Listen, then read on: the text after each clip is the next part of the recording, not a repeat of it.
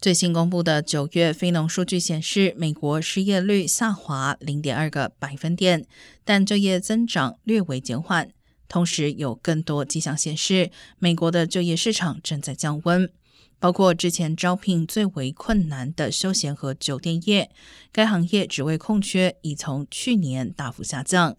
而美国八月份时薪增长率从去年的百分之十六以上放缓至不到百分之九。